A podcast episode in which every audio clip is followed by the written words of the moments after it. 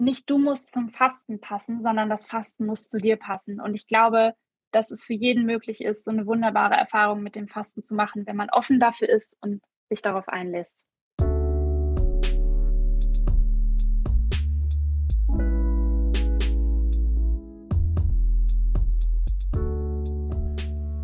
Hi und schön, dass du da bist heute bei dieser Podcast-Folge. Und zwar eine Podcast-Folge endlich mal wieder mit einer Gästin. Ich habe heute nämlich Laura bei mir. Laura ist ärztlich geprüfte Fastenleiterin und kennt sich mit dem Thema Fasten richtig, richtig, richtig gut aus. Und das wirst du merken in der nächsten halben Stunde, denn das ist wirklich eine gute, geballte halbe Stunde. Wirklich, wirklich schöne Infos zum Thema Fasten. Wir sprechen darüber, was Heilfasten eigentlich ist und was da bei unserem Körper passiert. Außerdem natürlich, wie du dich aufs Fasten vorbereiten kannst. Und das finde ich eben sehr, sehr spannend. Und deshalb wollte ich Laura auch mal hier einladen in diesen Podcast, was das Fasten eigentlich mit unserem Gehirn machen kann. Da kann beim Fasten nämlich wirklich sehr, sehr viel Positives passieren. Nicht nur das Fasten hoch, ja, es gibt auch das Fasten tief.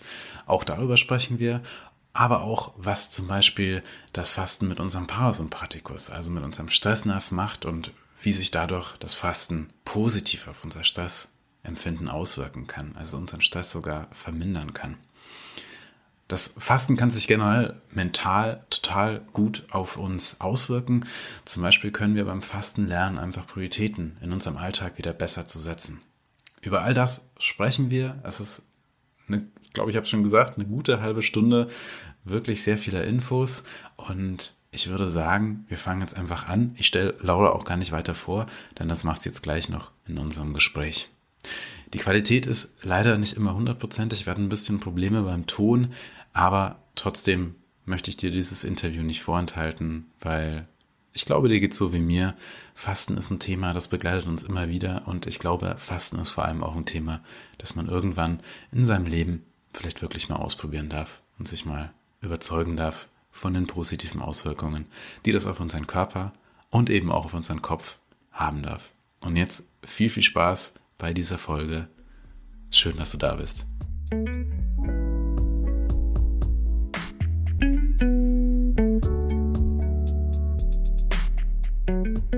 Hi Laura, schön, dass du heute bei mir da bist. Ich freue mich wirklich, wirklich sehr, dass es geklappt hat. Du sprichst mit ganz, ganz vielen Menschen auf Instagram oder erreichst ganz viele Menschen auf Instagram zu dem Thema Fasten und ganz im speziellen Heilfasten. Dein Background ist dazu, dass du als ärztlich geprüfte Fastenleiterin dafür auch unterwegs bist und zusätzlich eine Ausbildung als medizinische Ernährungswissenschaftlerin hast. Ich finde total spannend, wie du deine Inhalte darüber bringst und ich, ja, wir haben im Vorgespräch schon viel das Wort schon ähm, modern, dass du versuchst, Fasten modern darzustellen und als wirklich das, was es auch ist, beziehungsweise auch das, was es mit unserem Körper und mit unserem Kopf vielleicht auch macht. Und genau darüber möchte ich mit dir heute mal ein bisschen sprechen, über dieses spannende Thema Fasten und insbesondere Heilfasten. Wenn du Lust hast, erzähl uns doch mal so ein bisschen, wie du auf das Heilfasten für dich eigentlich gekommen bist, wie du das entdeckt hast. Hallo, lieber Olli, und vielen Dank, dass ich heute dein Gast, deine Gästin sein darf. Ich freue mich total, dass wir über mein Herzensthema sprechen. Und ich glaube, wenn ich anfange darüber zu berichten, warum mir das so am Herzen liegt, äh, dann wird schnell klar, warum Fasten auch eigentlich eine totale Berechtigung heutzutage hat, auch nicht nur für mich, sondern auch für viele andere. Ähm, ich bin dem Thema eigentlich eher unverhofft begegnet. Also äh, früher muss ich dazu sagen, ging es mir wirklich gar nicht gut. Ähm, ich litt wirklich ganz stark unter Neurodermitis, auch am ganzen Körper, Verdauungsproblemen, Unverträglichkeiten, ähm, ich habe mich überhaupt nicht gut gefühlt und nach Absetzen der Pille kam dann auch noch Akne zu allem dazu. Und ich hatte das Glück, dass ich quasi über das Thema Ernährung und ähm, Heilfasten gestolpert bin. Und diese beiden Sachen in Kombination haben mir im Prinzip ein zweites Leben ermöglicht. Also ein zweites Leben geschenkt. Seither fasziniert mich diese Power von Essen und Nicht-Essen, weil sich dadurch einfach so viel Positives getan hat. Die Neurodermitis ist weg ähm, die Akne ist weg, ich habe eine bessere Verdauung, es hat sich mental so viel getan. Und das fasziniert mich einfach seither. Und ich musste einfach, ich musste das einfach studieren, weil ich musste wissen, was steckt eigentlich dahinter und wollte das ganz, ganz vielen Menschen weitersagen. Deswegen habe ich auch meinen Instagram-Kanal gestartet und deswegen haben oder sind wir uns wahrscheinlich auch über den Weg gelaufen. Mhm. Und seither mache ich das, ich würde sagen, zweimal pro Jahr. Es ist seit sieben Jahren tatsächlich schon fester Bestandteil, diese regelmäßigen Heilfastenauszeiten und die Ernährung. Und ich muss sagen, ich merke immer wieder ganz genau, wenn ich dann doch wieder in zu viel Stress verfalle oder ungesunde Gewohnheiten praktiziere oder mich nicht ganz so gut ernähre, dann kommt es tatsächlich auch wieder. Also dann kriege ich wieder so leichte Stellen an der Haut und dann weiß ich immer, mein körpereigenes Frühwarnsystem, jetzt wieder zurück, back to the rules, gerne Fasten, Ernährung und dann geht es mir sehr, sehr gut. Mhm, dann es auch wieder. Es klingt wirklich so, als ist Fasten, als wäre Fasten so ein bisschen ja, ein gutes Tool, um den Körper und den Kopf zu reinigen. Ne? Mm, absolut. Ja. Magst du uns einmal abholen und einfach mal ähm, kurz erklären, was Fasten eigentlich im Großen und Ganzen ist? Was, ist, was bedeutet es zu fasten? Ja, das ist eine sehr, sehr wichtige Frage, weil ich auch heute in der Community immer wieder erlebe, dass viele gar nicht wissen, was ist überhaupt Fasten. Und das ist gar nicht so leicht zu erklären. Ähm, es gibt nämlich ganz viele unterschiedliche Fastenarten. Also die meisten haben das Heilfasten schon mal gehört, über das wir auch heute ausführlicher sprechen werden. Ähm, es gibt aber auch das Intervallfasten. Da kennen ganz viele zum Beispiel das sogenannte 16 zu 8 Modell, also 16 Stunden Fasten und 8 Stunden Essen. Beim Intervallfasten gibt es aber auch das Modell 5 zu 2. Das bedeutet, ich esse fünf Tage in der Woche und zwei Tage faste ich komplett. Dann gibt es das Wasserfasten, es gibt Basenfasten. Also da gibt es wirklich ganz, ganz viel.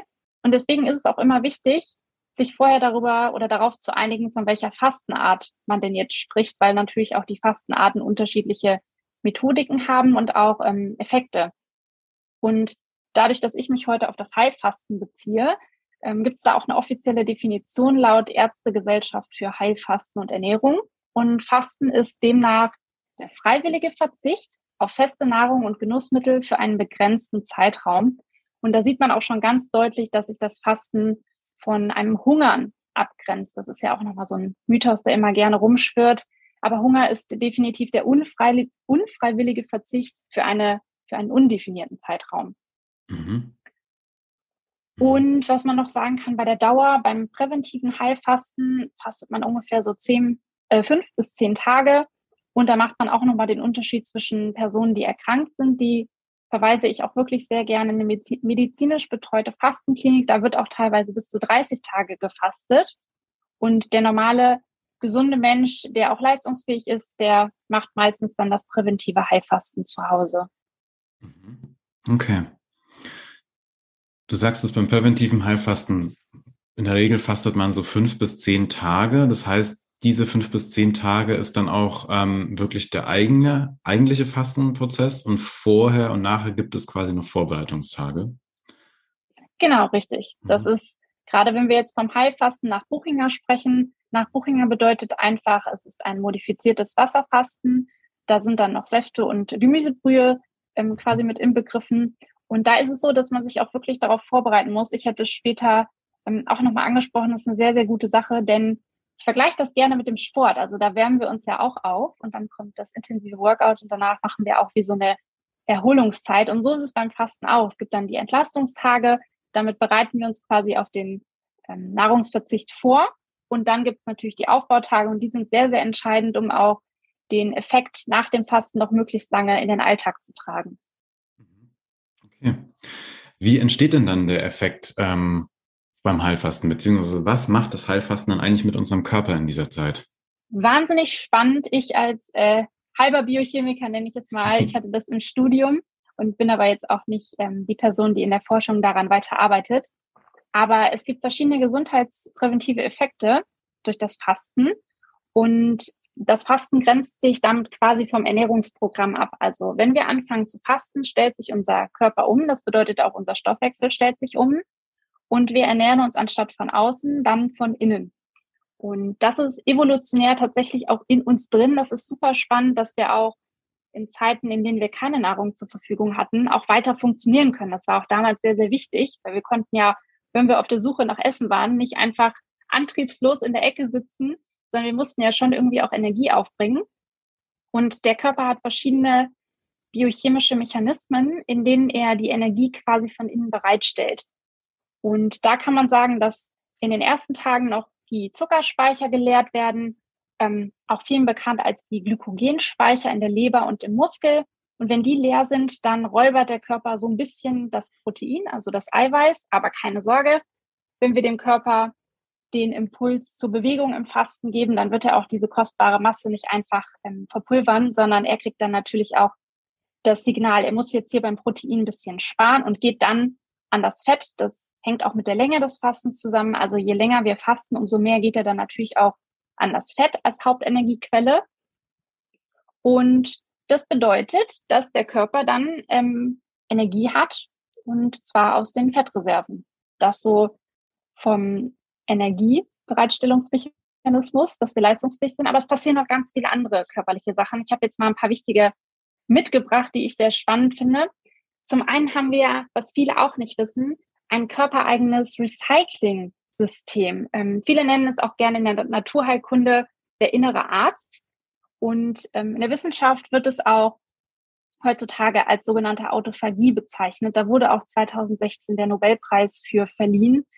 Die Autophagie fördert nämlich sozusagen unsere Zellgesundheit. Und da gibt es einen ganz besonderen Mechanismus. Hm, man kann sich das so vorstellen, dass es eine Hülle gibt, die kaputte Strukturen, falsch gefaltete Proteine, Bakterien und Viren so umschließt, umhüllt.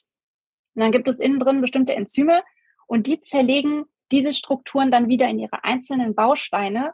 Und mit diesen Bausteinen kann der Körper dann wieder neu bauen. Das ist wahnsinnig mhm. spannend. Dieser Effekt ist vielen auch als Anti-Aging bekannt. Wird auch ganz oft darüber gesprochen, dass Fasten ja auch verjüngt. Ja. Und Demnach trägt ein Nahrungsverzicht tatsächlich auch zur Zellgesundheit bei.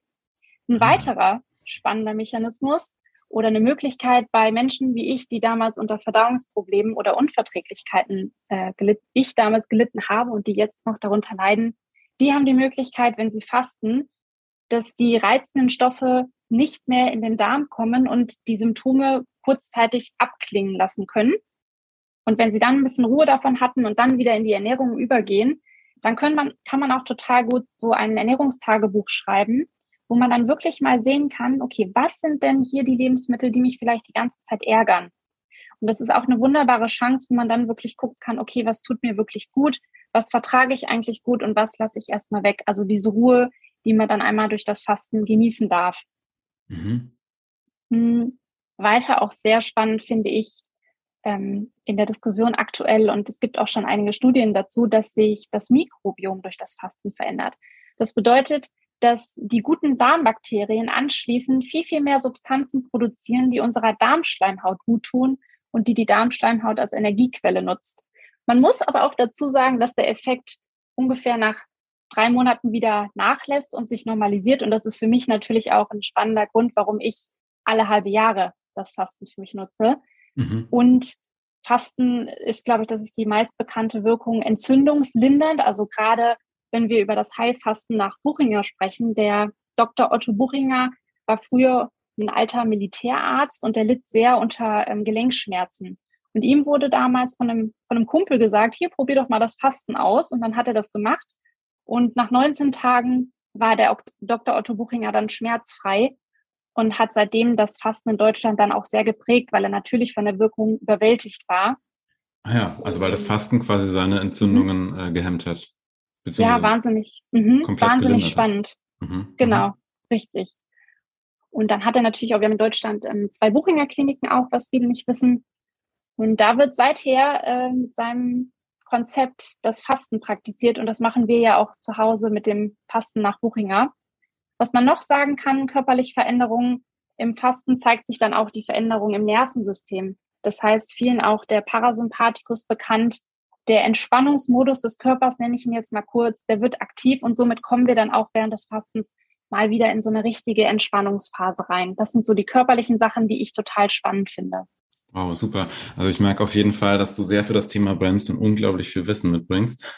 Deswegen wollte ich dich jetzt auch gar nicht unterbrechen, sondern habe einfach nur sehr interessiert zugehört. Cool. Ja. Du hast den Parasympathikus äh, gerade schon angesprochen, einen unserer äh, ganz, ganz wichtigen Nerven, eben der auch für die Entspannung zuständig ist. Vielleicht kannst du mit uns noch einen kleinen Ausflug jetzt mal vom Körper hoch in den Kopf machen. Was passiert denn oder was kann denn im Kopf so passieren, wenn wir ähm, ein paar Tage fasten? Passiert da schon was, was wir vielleicht wirklich bewusst merken und wahrnehmen können dann auch? Mhm. Auf jeden Fall. Ich hoffe, dass ich die Podcast-Folge nicht mit zu viel Wissen überlade, aber ich finde es wirklich so richtig spannend. Stelle auch gerne. super gerne Zwischenfragen. Mm, genau, wenn wir jetzt mal auf die mentale Seite schauen, weil natürlich sind die körperlichen Veränderungen total spannend und sicherlich auch sehr interessant für den einen oder anderen, aber auch mental macht das fast was mit uns. Man hört es immer wieder vom sogenannten Fastenhoch oder Fast-Euphorie. Hast du schon mal davon gehört? Ich habe davon gehört, ja, ähm, von Bekannten, die dann ähm, das Gefühl hatten zum Beispiel, dass die Haut äh, sich wahnsinnig gut anfühlt, dass sie so eine gewisse Wärme ausstrahlen. Und ich glaube, das war dann immer so mh, ab Tag drei, vier, kann das sein? Mhm. Ja. Ja. Das haben die immer das Fastenhoch dann äh, ja, empfunden, quasi so. Ich habe so ein inneres strahlen, so eine, ich strahle so eine Wärme irgendwie aus. So habe ich das in Erinnerung, als ich das erzählt bekommen habe. Ja. Genau, richtig. Und das ist auch sehr spannend, weil das meistens wirklich um Tag vier bis fünf, manchmal auch Tag drei passiert. Natürlich nicht bei jedem oder nicht jeder nimmt das so explizit wahr.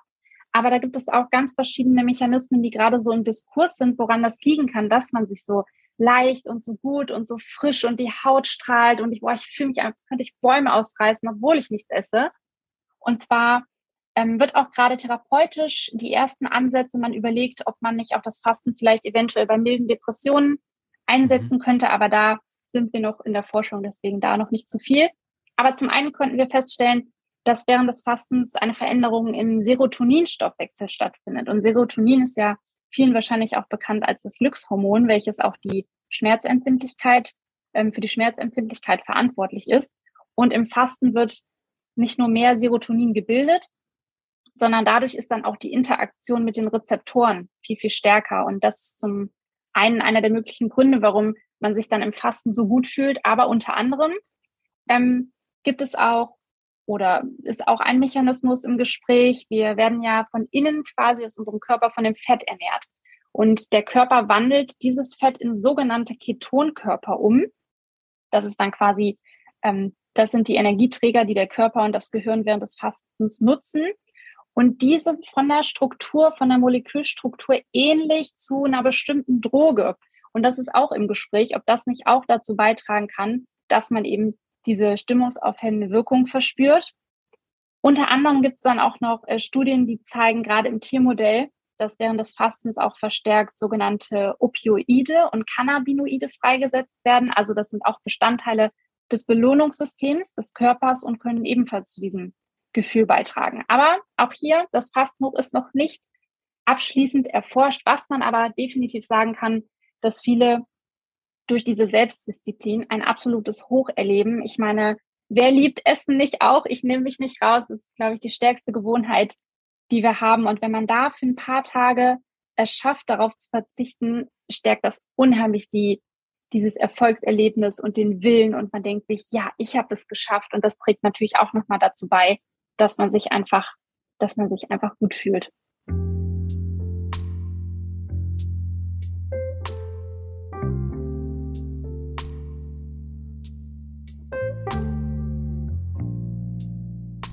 Schön. Also im Prinzip geht es ganz viel einfach darum, ähm, zu reduzieren und einfach bewusst mal wahrzunehmen. Und das ist natürlich auch eine tolle Möglichkeit, dann einfach mal auf den Körper so richtig zu hören. Also richtig mal die Signale des Körpers wahrzunehmen.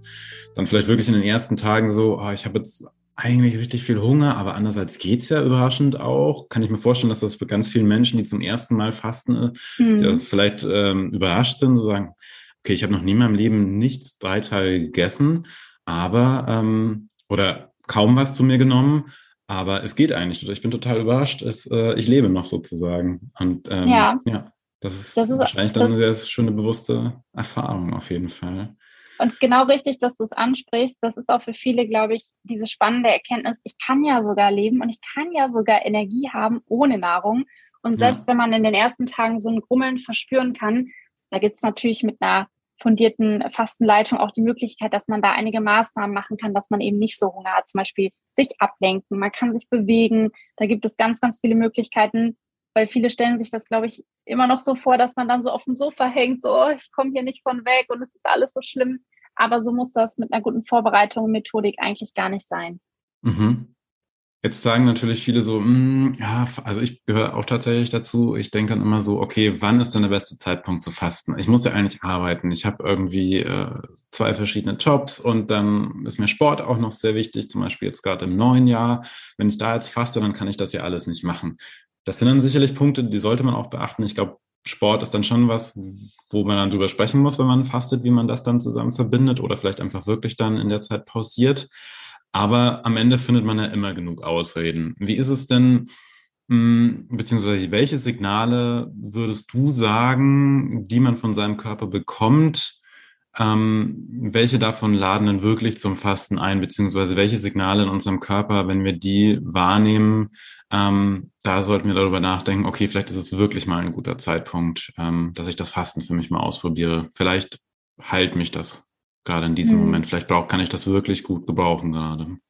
Gerade Stichpunkt, du hast es eben schon angesprochen, Bewegung. Ich glaube, viele werden sehr überrascht sein, dass man sich gerade auch im Fasten ähm, sehr leistungsfähig fühlt. Also ich hatte auch schon Profisportler, die gesagt haben, Wahnsinn, ich hatte sogar im Fasten noch mehr Energie als vorher. Es muss natürlich nicht bei jedem so sein, aber es ist auch total wichtig, sich zu bewegen. Also mindestens einmal am Tag wirklich hochkommen und vielleicht einen strammen Spaziergang Du hast es schon richtig gesagt, man muss auf jeden Fall das eigene Pensum anpassen. Also da auch kein falscher Leistungsdruck oder Perfektionismus, dass man alles schaffen muss, was man sonst schafft. Das kann von Person zu Person ganz unterschiedlich sein. Ähm, und gerade zu den Signalen, so wann passt es denn jetzt oder woran erkenne ich, dass das für mich eine Möglichkeit wäre, gibt es viele, viele Gründe. Zum einen habe ich ja oben schon angesprochen, gerade wenn die Verdauung irgendwie gerade Probleme macht, bietet das Fasten eine Möglichkeit, dass der Darm oder die Symptomatik mal zur Ruhe kommen kann und vielleicht auch die Verträglichkeit ähm, gesteigert werden kann, dadurch, dass sich der Darm einfach ein paar Tage regenerieren kann. Ich meine, der regeneriert sich sonst auch so, aber er kriegt da eben die Chance, dass die möglichen Reizstoffe nicht in den Darm kommen. Ähm, zum anderen aber auch, wenn man das Gefühl hat, oh, ich weiß eigentlich gar nicht mehr, esse ich jetzt hier wegen Hunger oder mhm. snack ich jetzt hier nur? Also ich nehme mich da nicht raus, ne? gerade so im Homeoffice das bietet auch nochmal eine große Chance, dass man wieder wirklich deutlich spürt, ich habe jetzt Hunger oder ich habe jetzt Appetit. Und das kann man nach dem Fasten besonders gut unterscheiden. Mhm. Ähm, aber auch wenn man das Gefühl hat, wie du eben schon beschrieben hast, irgendwie, ich weiß gerade gar nicht, wo ist mein Fokus, wo liegen meine Bedürfnisse, was, was brauche ich eigentlich, was will ich eigentlich, auch mental, ähm, kann man das Fasten unheimlich toll nutzen, wenn man mal wieder in sich gehen möchte oder raus aus dem Alltag nehmen möchte und sich Gedanken machen möchte, was, wo, wann, wie hin, äh, wohin. Das geht mir persönlich auch immer so. Mhm. Ein Zeichen auch, wenn wir zu wenig trinken. Also die meisten trinken, glaube ich, chronisch viel zu wenig Wasser. Es klappt dann mal wieder ein paar Tage gut. Gerade auch bei Hautgesundheit ist das ja super wichtig, das spreche ich aus Erfahrung. Und im Fasten haben wir eine erhöhte Trinkmenge. Das bedeutet dadurch, dass wir keine feste Nahrung zu uns nehmen, ähm, trinken wir natürlich auch nochmal vermehrt Wasser, was auch gewünscht ist. Wasser, ungesüßte Tees, frisch gepresste Säfte oder Gemüsebrühen. Und das kann auch vielen unheimlich helfen, danach auch gerade, wenn wir wieder in die Ernährung übergehen, ähm, mit der Verdauung, mit allem, was dazugehört. Und einfach Personen, die sagen, ich will eigentlich die ganze Zeit schon meinen Lebensstil verändern, aber irgendwie schaffe ich es einfach nicht aus meinem Trott. Ich warte jede Woche auf den neuen Montag, um loszulegen, aber irgendwie falle ich total schnell wieder in alte Gewohnheiten. Dann kann Fasten so ein richtig starker Impuls zur Lebensstilveränderung sein, weil man danach einfach so stolz ist und es einem gut geht und man motiviert ist, auch Dinge wirklich anzugehen. Ja. Ja, das glaube ich auch, dass das bei mir auch sehr gut funktionieren würde. bei mir definitiv auch. Alle halbe Jahre merke ich, ja. jetzt ist es soweit. Alle halbe Jahre einmal um 180 Grad. Gibt es da bei dir, wenn ich das mal fragen darf, so schon so Sachen, wo du sagst, so, also das machst du schon so im Schlaf quasi, da gehst du im Schlaf schon so ähm, durch dein, dein Fasten, weil du es jetzt schon so oft gemacht hast, oder ist das auch oft für dich trotzdem immer wieder noch eine Art Herausforderung oder entdeckst du vielleicht sogar immer wieder noch Sachen dabei auch neu für dich? Sehr gute Frage. Es ist definitiv so, dass jede Fastenphase irgendwie einen anderen Schwerpunkt hat, wenn ich das so sagen kann. Also manchmal brauche ich diese Fastenphase, um meine Ernährung wieder ein bisschen besser zu gestalten. Manchmal hilft mir diese Fastenphase danach, viel, viel aktiver zu sein, was Bewegung angeht. Manchmal brauche ich diese Fastenphase aber auch, um Entscheidungen zu treffen. Da komme ich äh, später nochmal drauf zu sprechen. Mhm. Ähm, es ist nicht immer gleich. Das kann ich auf jeden Fall sagen. Es ist immer, immer spannend. Und jede Fastenphase verläuft auch anders. Also ich muss auch zugeben, wenn ich zu viel Stress habe, dann passt das Fasten manchmal auch nicht rein. Also ich habe tatsächlich auch schon mal die Erfahrung gemacht, dass ich angefangen habe und ich habe mir alles vorgenommen und dachte, und jetzt machst du es und du brauchst das. Und habe dann irgendwie nach drei, Tag drei oder vier gemerkt, irgendwie, irgendwie stresst mich das jetzt gerade. Weil mhm. Ernährung ist ja auch ein bisschen so ein, so ein Comfort-Food. Also mir gibt Ernährung zum Beispiel in den aktuellen Situationen auch sehr viel Halt. Und das ist vollkommen okay. Und deswegen ist es ja auch so wichtig, dass man so für sich den richtigen Zeitpunkt findet. Und es ist auch nicht schlimm, zu sagen, hey, ich habe jetzt nur drei Tage gefastet, das ist schon super auch. Und das nächste Mal ist vielleicht ein Zeitpunkt, da klappt es besser. Also da auch wirklich sehr, sehr liebevoll mit sich zu sein. Mhm. Ja. Du hast es gerade schon gesagt, ähm, wenn du Stress hast, hast du bei dir auch schon die Erfahrung gemacht, ähm, oder wenn du sehr viel Stress hast, dann funktioniert Fasten vielleicht einfach nicht gut, dann ist das ein zusätzlicher Stressfaktor und ähm, es geht einfach nach hinten los. Kannst du vielleicht noch ein paar Lebensumstände oder Situationen vielleicht nennen, wo Fasten einfach nicht so eine gute Idee ist, weil das ist ja durchaus schon was, wo man dann echt aufpassen soll. Ähm, dass vor allem dann, wenn man zum Beispiel das erste Mal Fasten ausprobiert, dann einfach nicht total enttäuscht davon ist, ähm, aber eben einfach nur, weil man vielleicht zum falschen Zeitpunkt gestartet hat. Absolut. Ähm, ich versuche auch jedem immer einen tollen Einstieg oder eine schöne erste Fastenerfahrung zu ermöglichen. Und es gibt so viele Menschen, die starten das vielleicht dann auch unvorbereitet oder zu einem falschen äh, Zeitpunkt und nehmen dann eine richtig blöde Erfahrung mit. Mhm. Ähm, es gibt natürlich so generell offizielle Richtlinien, deswegen finde ich super, dass du das ansprichst und die sind auch ganz, ganz wichtig, wo man nicht fasten sollte. Und das ist zum einen natürlich, wenn man sich in der Schwangerschaft befindet oder in der Stillzeit. Ähm, bei Personen oder Erkrankungen, die auch ähm, mit starkem Untergewicht oder vielleicht auch Essstörungen oder Magersucht zu tun haben, wird das Fasten natürlich auch nicht empfohlen. Aber auch wenn man jetzt irgendwie in einer Erholungsphase von einer längeren Erkrankung ist, würde sich das Fasten nicht so anbieten. Mhm. Gleichzeitig würde ich da auch äh, fortgeschrittene Krebsleiden nennen oder Mangel- und Fehlernährung. Ähm, ganz besonders Vorsicht natürlich auch bei Leber- oder Nierenerkrankungen, weil gerade im Fasten die Leber und die Niere natürlich ganz, ganz viele wunderbare Arbeit leisten. Und natürlich wird das Fasten auch nicht bei schweren Nerven- oder Geisteskrankheiten, Neurosen oder Psychosen nicht empfohlen und Kinder sollten natürlich in der Regel nicht fasten. Das kann man so generell zusammenfassen. Mhm. Okay. Das heißt, es macht vielleicht durchaus Sinn, auch für jemanden, der jetzt noch nie gefastet hat, ähm, dass man vorher, vorher vielleicht einfach mal eine allgemeine Untersuchung nochmal beim Arzt auch macht, also einen Blutcheck zum Beispiel einfach, nur um sicher zu gehen. Total, gibt ganz viel Sicherheit, finde ich gut. Mhm. Ja. Okay, Jetzt sag ich zu dir, hey, ich würde jetzt gerne zum ersten Mal fasten. Finde ich gut. ja, das freut mich schon mal. Da ist der Zuspruch schon mal da. Jetzt bin ich schon mal mehr motiviert äh, nach unserem Gespräch jetzt hier sowieso schon. Ähm, wie würden denn da deiner Meinung nach für mich die ersten Schritte in diese Fastenzeit aussehen? Du hast es am Anfang ja schon angesprochen. Es ist durchaus wichtig, ähm, dass man der Vorbereitungszeit äh, genügend Raum schenkt und sich da wirklich Gedanken darüber macht, sich richtig gut vorzubereiten und nicht einfach loszustarten und sagen, okay, morgen ähm, gibt gar nichts mehr, sondern vielleicht nur noch Brühe oder einen Saft. Das ist ja der falsche Weg. Also wie kann ich mich richtig in meine Fastenzeit oder auf meine Fastenzeit darauf vorbereiten? Wenn ich jetzt sage, oh, das klingt hier alles total toll, ich möchte beginnen, dann kann ich auf jeden Fall empfehlen, als Vorbereitung, ähm, es gibt zum einen sehr, sehr gute Bücher auch. Ähm, es gibt aber auch wunderbare FastenleiterInnen, die man sich ähm, dazu holen kann, auch in der Gruppe begleitet. Ich empfehle immer, immer, immer die Begleitung. Nicht nur, weil es methodisch dann auch sicher ist, sondern es macht auch unheimlich viel Spaß, in so einem Austausch zu sein mit Menschen, die das vielleicht auch noch nie gemacht haben. Und bei der äh, Methodik bieten sich natürlich auch wunderbare Konzepte an. Also egal, ob man jetzt zu einem Retreat fährt ähm, oder das vielleicht auch zu Hause machen möchte, dass man da auch mal schaut, okay, was bin ich für eine Person und was brauche ich?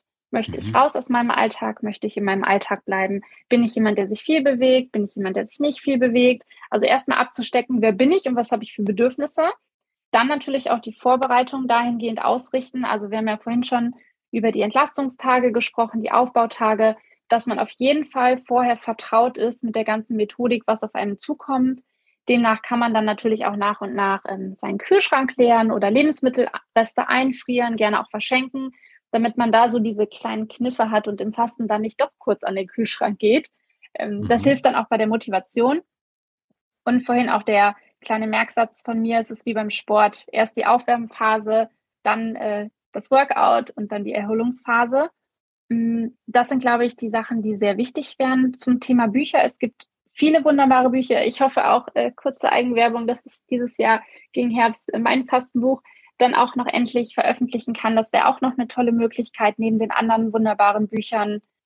Mm, genau, mhm. und dann würde man theoretisch einsteigen, das Erlebnis für sich erleben und dann würde es wieder Richtung Ernährung gehen. Und das ähm, ist mir auch immer ganz, ganz wichtig, wenn wir uns jetzt vorstellen, ich faste jetzt sieben Tage im Jahr. Dann ja. habe ich immer noch 358 Tage, die mit Ernährung und Lebensstil zu tun haben. Nur das so im Hinterkopf zu behalten. Also das ist auch nochmal ein ganz wichtiger Part. Mhm. Ja. Also wenn ein Buch draußen ist, dann verlinke ich das gerne im Nachhinein hier natürlich nochmal in dieser Podcast-Folge. Da freuen wir uns drauf. Toll, dass du da dann schreibst auf jeden Fall und dir die Zeit auch nimmst. Hm, du hast gerade schon gesprochen vom Fasten Mentoring. Bietest du sowas auch? Äh, du bietest sowas doch auch an, oder? Ja, tatsächlich ja noch, noch, gar nicht so lange. Mhm.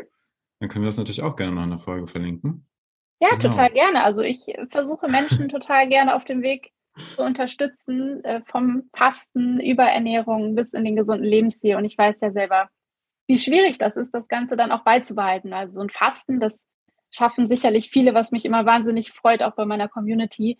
Aber der Knackpunkt ist dann doch manchmal so auf lange Sicht. Ich denke, äh, ja. da geht es uns allen gleich die Fastenzeit ist vorbei, aber danach geht es ja irgendwie weiter. Es ist ja klar zurück ins normale Leben in Anführungszeichen, aber ähm, man nimmt ja seine Erfahrung mit aus der Fastenzeit und im besten Fall hat man da eben auch ähm, über sich dann ein bisschen was gelernt. Du hast auch vorhin schon gesagt, so der Unterschied zwischen, hey, snack ich jetzt einfach nur oder esse ich wirklich, weil ich Hunger habe, ist was, was man beim Fasten wirklich für sich ähm, entdecken kann, diesen Unterschied auch. Hm, hast du noch ein paar Tipps vielleicht für so ja, Micro-Habits, die man aus dem Fasten mit in ähm, das gesündere Leben danach sozusagen mitnehmen kann, für einen gesünderen Umgang mit Ernährung? Auf jeden Fall. Ich habe richtig, richtig viele gute Tipps. Ich habe jetzt heute mal meine drei Lieblingstipps mitgebracht. Ähm, Microhabits deshalb, weil es einfacher fällt, also Mikrogewohnheiten. Es fällt einfacher, die ganz, ganz kleinen Gewohnheiten einzubauen, bevor man die nimmt, die vielleicht eine Stufe zu hoch für einen sind. Ich erkläre das ganz kurz immer gern mit Liegestützen. Ähm, mhm. Wenn ich jetzt Liegestütz machen soll und ich nehme mir direkt zehn vor, dann wird mich das wahrscheinlich demotivieren und ich werde es auch nicht schaffen und nicht so gerne machen. Wenn ich aber sage, hey, ich mache eine, dann kriegt man das auch noch umgesetzt, man hat das Erfolgserlebnis und man macht dann auch, ja, vielleicht schaffe ich auch noch eine zweite und eine dritte. Mhm. deswegen versuche ich gerade auch nicht nur Mentoring, sondern generell den, den Leuten immer zu empfehlen, macht euch den Berg ganz, ganz klein. Und deswegen auch meine drei besten Tipps. Äh, der erste, zu jeder Mahlzeit etwas Frisches. Das ist so mein Lieblingstipp, dass man, wenn man sich seinen Teller zubereitet oder sein Mittagessen oder sein Brot, dass man immer noch was kleines Frisches dazu macht. Ob das geschnittene Gurken sind oder dann ein Stück Paprika oder zu einem Mittagessen irgendwie vorher so ein bisschen Salat oder nebenbei so ein bisschen Salat. Äh, das ist einer meiner ultimativen Tipps.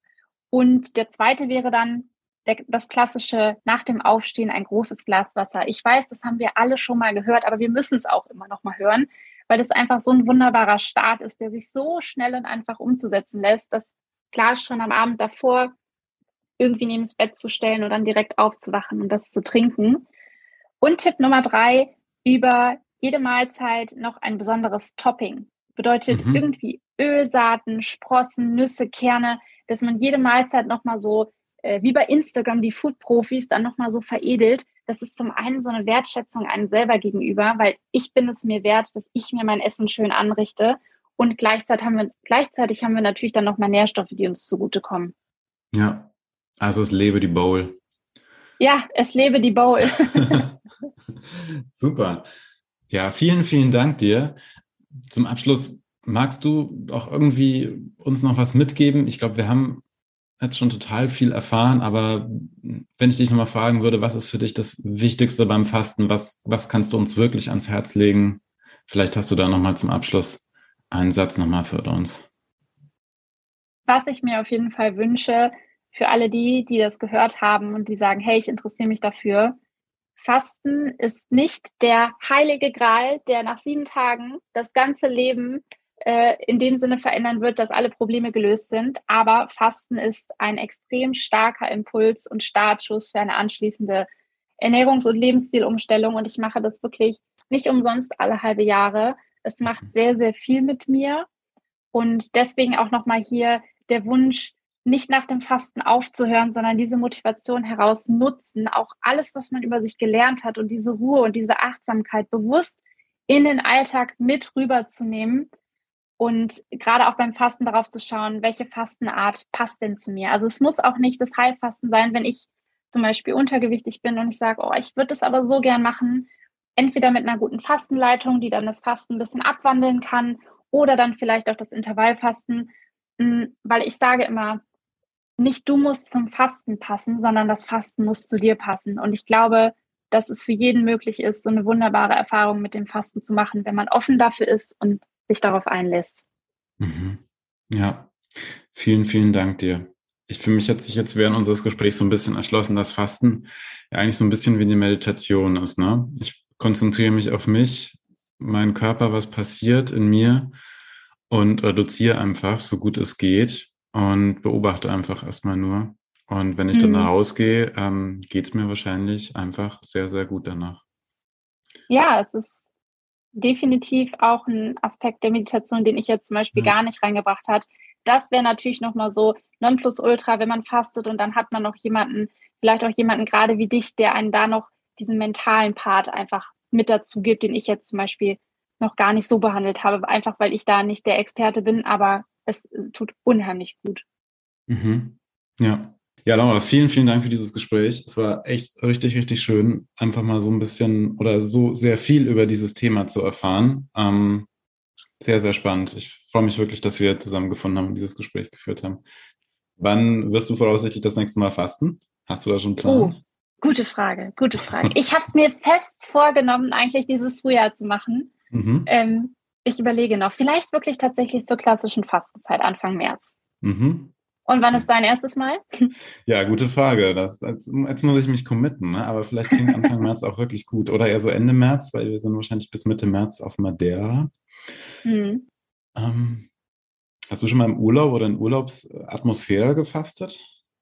Oh ja, das ist der absolute Wirklich? Hast du. Schon Ja, ach, das ja. ist toll. Wenn man das immer machen könnte, wäre das schön. Ja, ich glaube, das ist ja das Letzte, was ganz viele machen würden, oder? Im Urlaub. Nee, Urlaub ist doch dann richtig, um zu gönnen. Ich kann ja dann wieder fasten, wenn ich zu Hause bin. Aber du, du sagst, das ist auch durchaus ein spannender Aspekt, wirklich den Urlaub dann dafür zu nutzen. Definitiv, weil es einfach leichter fällt, wenn man aus, der, aus dem Alltag ja. raus ist. Mhm. Und ich glaube, wer einmal wirklich weiß, wie er sich beim Fasten fühlt, dann ist das so ein richtiges Gönnen. Und man freut sich auch wieder auf die Ernährung. Ne? Also ich liebe Essen und das ist ja auch das Schöne. Ich nehme mich bewusst raus und danach ähm, kann ich ja theoretisch auch wieder meine Lieblingssachen essen.